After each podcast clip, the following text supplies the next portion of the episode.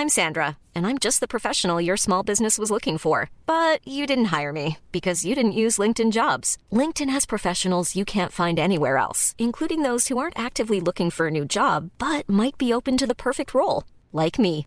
In a given month, over 70% of LinkedIn users don't visit other leading job sites. So if you're not looking on LinkedIn, you'll miss out on great candidates like Sandra. Start hiring professionals like a professional. Post your free job on linkedin.com/people today.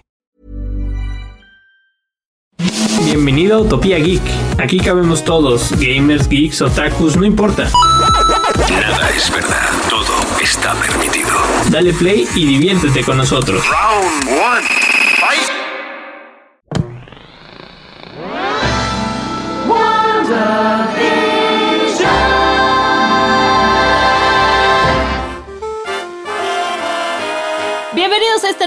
De Utopía Geek. Hoy nos acompaña Jesús Chavarría, un gran crítico de cine y cómics, porque no podía ser de otra manera si hoy vamos a hablar de WandaVision. ¿Cómo estás, Jesús?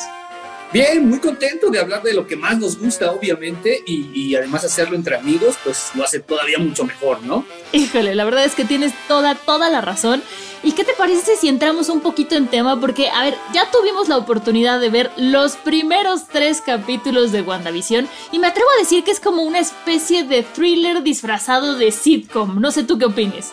Sí, sin duda de eso se trata, ¿no? Estamos viendo una especie de homenaje a lo que a lo que son las, la- las series, las comedias de situación de los 50. Yo creo que la referencia obligada obviamente es hechizada. De hecho, Sí. hasta el, ¿no? el, el intro animado que ponen es un homenaje a aquella serie. También podemos mencionar este, la de Mi Bella Genio, por ejemplo. Claro, los sonidos Eh, cuando ¿no? hacen magia Wanda, ¿no? Ahí yo creo que es lo Sí. más claro. O sea, la verdad es que, que se refiere a todo eso, pero obviamente detrás de esto que nos están planteando hay una hay, hay algo retorcido que se habrá habrá de ir avanzando conforme veamos los siguientes episodios de la serie. De hecho, en el tercero vemos como ya da cierto brinco, ¿no? Ya pasa a ser una serie más en el estilo como de los setentas, como estas de blanco y negro, etcétera. El asunto del cambio del blanco y negro al color, Sí. ¿no? Me refiero a blanco y negro porque ese era el título de la serie.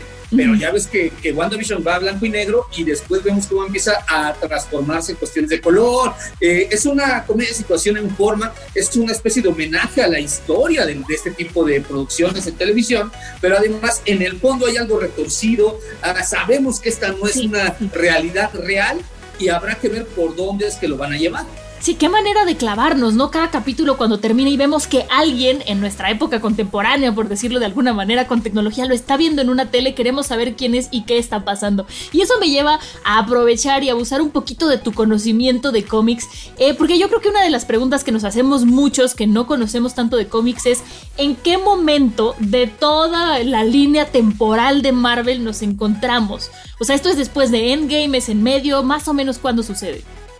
Mira, eso es algo que obviamente eh, podríamos nosotros sacar dispersas deducciones, ¿no? En qué momento se encuentra, porque a final de cuentas hay dos, dos posibilidades obvias, ¿no? La primera de ellas es obviamente que sea después de Endgame. Pero tiene la joya, Vision tiene la joya, ¿no? Exacto, eso es lo que nos puede indicar, porque si es una realidad inventada por ella, que es una de las posibilidades, También. podría ser que por eso tenga la joya.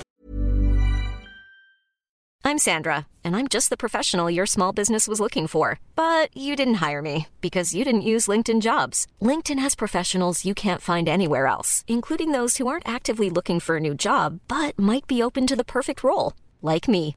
In a given month, over 70% of LinkedIn users don't visit other leading job sites. So if you're not looking on LinkedIn, you'll miss out on great candidates like Sandra. Start hiring professionals like a professional. Post your free job on linkedin.com/people today. You should celebrate yourself every day, but some days you should celebrate with jewelry. Whether you want to commemorate an unforgettable moment or just bring some added sparkle to your collection, Blue Nile can offer you expert guidance and a wide assortment of jewelry of the highest quality at the best price. Go to BlueNile.com today and experience the ease and convenience of shopping Blue Nile, the original online jeweler since 1999. That's BlueNile.com. BlueNile.com.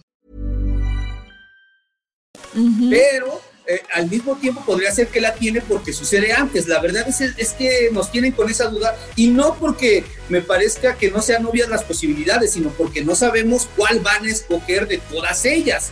Para Ok. al final de cuentas llevarnos. Ahora, en, el asunto de los cómics, pues se conecta directamente, creo que en dos, con dos sagas importantes. La primera, obviamente, es la que todo el mundo ha mencionado, que es la revisión escrita por Tom King, que es uno de los escritores más sugestivos que ahorita puede haber en el panorama del universo de los cómics de superhéroes, y que, no, y que lleva, a, en este caso solo a Visión, a vivir en los suburbios de Estados Unidos y hacer una especie de crítica oscura con respecto a este modelo de familia que vendían en los, en los 50, esta familia perfecta.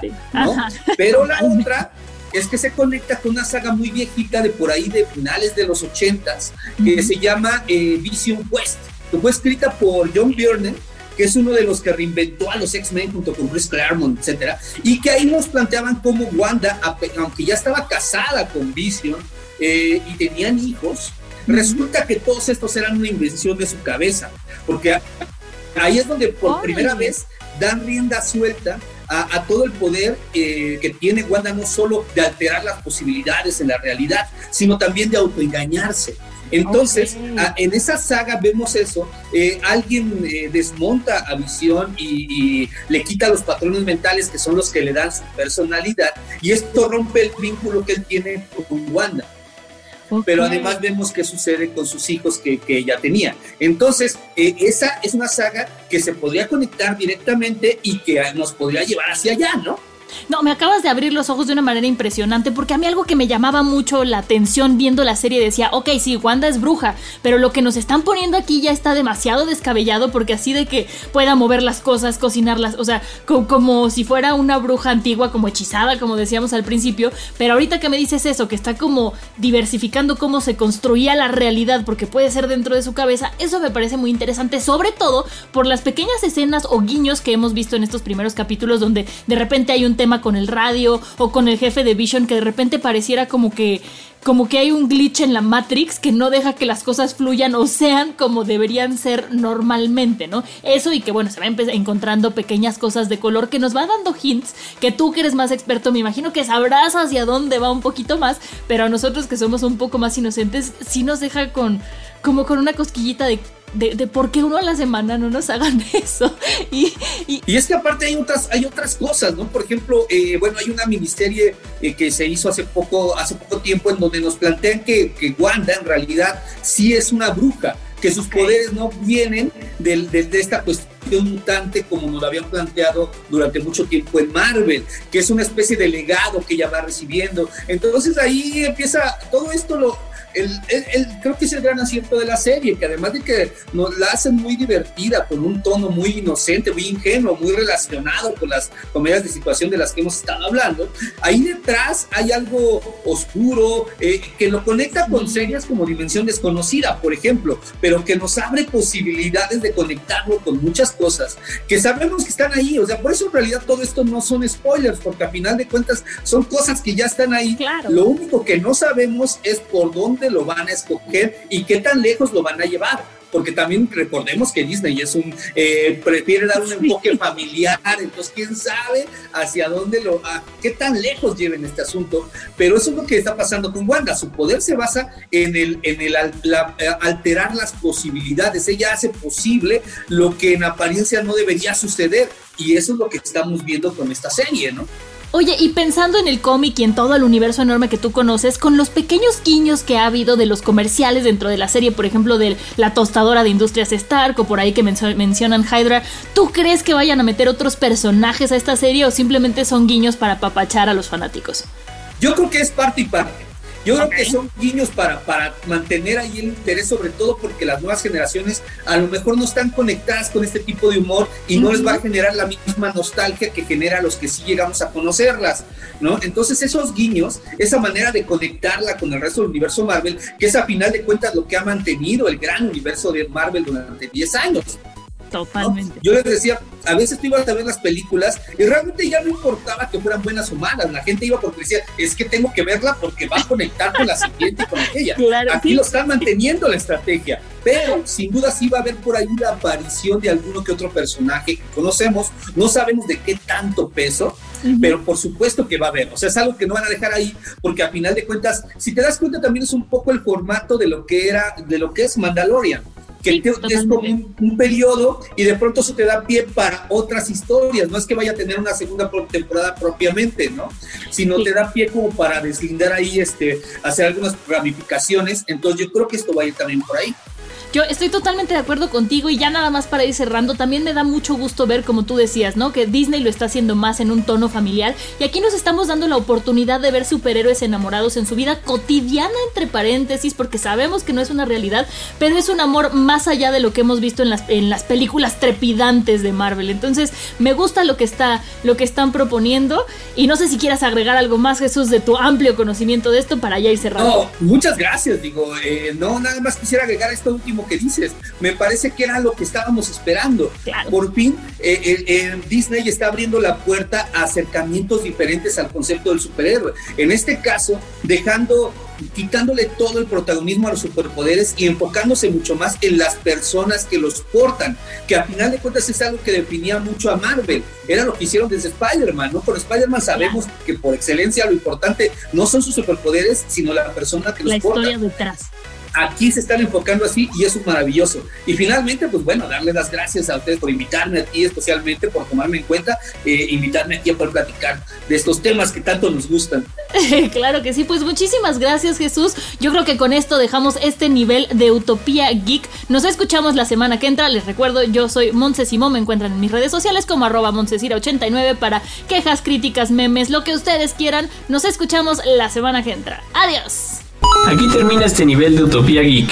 Te esperamos en el siguiente la próxima semana.